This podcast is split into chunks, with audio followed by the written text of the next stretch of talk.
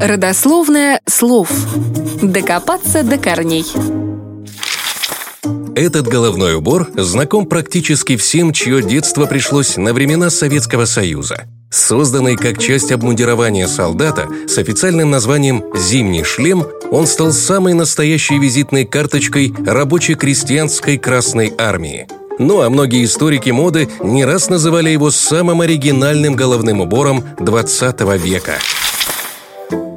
Шел 1918 год. После Октябрьской революции была сформирована Красная армия. Перед руководством стояла важная задача – создать особенное обмундирование, которое бы отличалось от формы Белой армии. Для этого даже объявили конкурс, по итогам которого за дело взялись художники Виктор Васнецов и Борис Кустадиев – уже 18 декабря 1918 года Революционный военный совет утвердил новую форму для Красной армии, в том числе и зимний головной убор.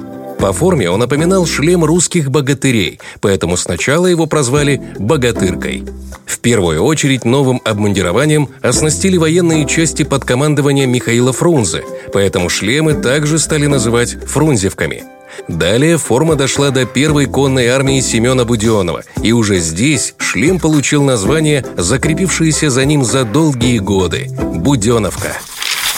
Есть еще одна версия происхождения Буденовки. Она уходит корнями в дореволюционный период. Согласно ей, царские власти, дабы поднять патриотический дух армии, обращались к теме подвигов былиных богатырей.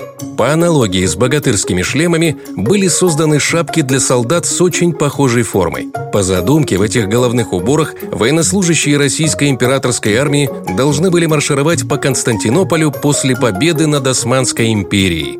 Однако этим планам не суждено было сбыться. Шлемы так и остались лежать на складах, где после революции их обнаружили большевики.